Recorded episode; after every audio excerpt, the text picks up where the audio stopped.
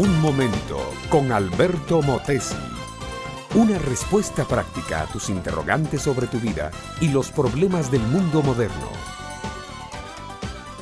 Estuvieron colgados durante cuatro meses, desde los principios de la cosecha hasta las primeras lluvias del invierno. Eran, habían sido dos jóvenes altos, robustos, hermosos. Habían llevado en las venas sangre real, pero los azares de la política los habían conducido a la muerte. Sus nombres fueron Armoni y Mefiboset. Fueron entregados como precio de un arreglo político a los vengativos gabaonitas, y los gabaonitas los ahorcaron una puesta de sol. Allí quedaron los dos hermanos, balanceándose suavemente al soplo del viento, trazando con los pies un triste movimiento pendular. Rispa era la madre de los dos muchachos. Ella los había llevado en el vientre, los había amamantado junto a su corazón, los había cuidado, criado, educado, había puesto en sus dos hijos toda su esperanza. Pero un día vinieron los esbirros de David el rey y le dijeron brutalmente, entrega a tus dos hijos, tienen que ser entregados a los gabaonitas para que sean ahorcados. Solamente así se aplacará la ira contra nosotros. Y Rispa, con el corazón destrozado, vio cómo los soldados se llevaban a sus hijos para ser ejecutados.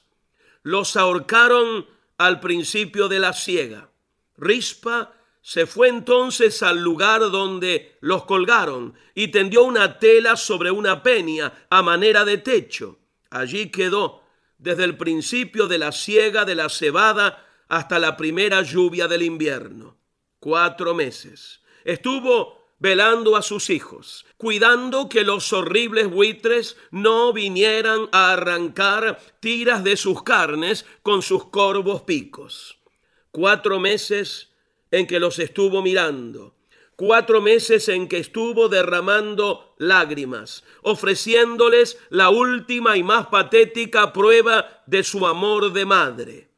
Cuando al fin cayeron las primeras lluvias y los cuerpos ya convertidos en esqueletos descarnados, cayeron a tierra, Rispa se levantó y se fue.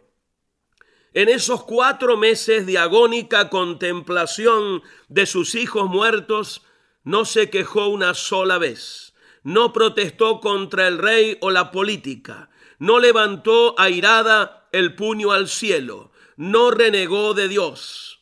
Simplemente acompañó a sus hijos hasta el fin. Cuando ya convertidos en polvo otra vez, se mezclaron definitivamente con la madre tierra.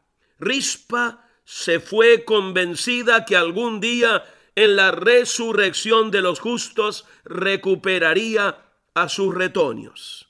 Este de Rispa, la madre sufrida, amable oyente, es uno de los más patéticos ejemplos bíblicos de amor verdadero, amor que espera, amor que calla, amor que se resigna, amor que espera en Dios y en la resurrección.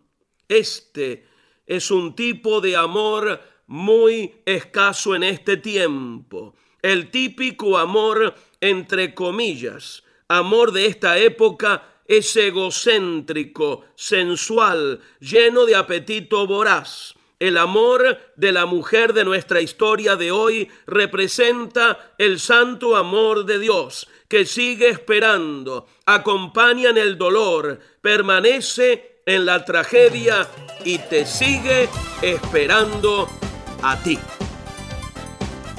Este fue Un Momento con Alberto Motesi. Escúchanos nuevamente por esta misma emisora. Educación que transforma. ¿Te quieres preparar mejor? Visita albertomotesiuniversity.com y pulsa el botón de la escuela virtual.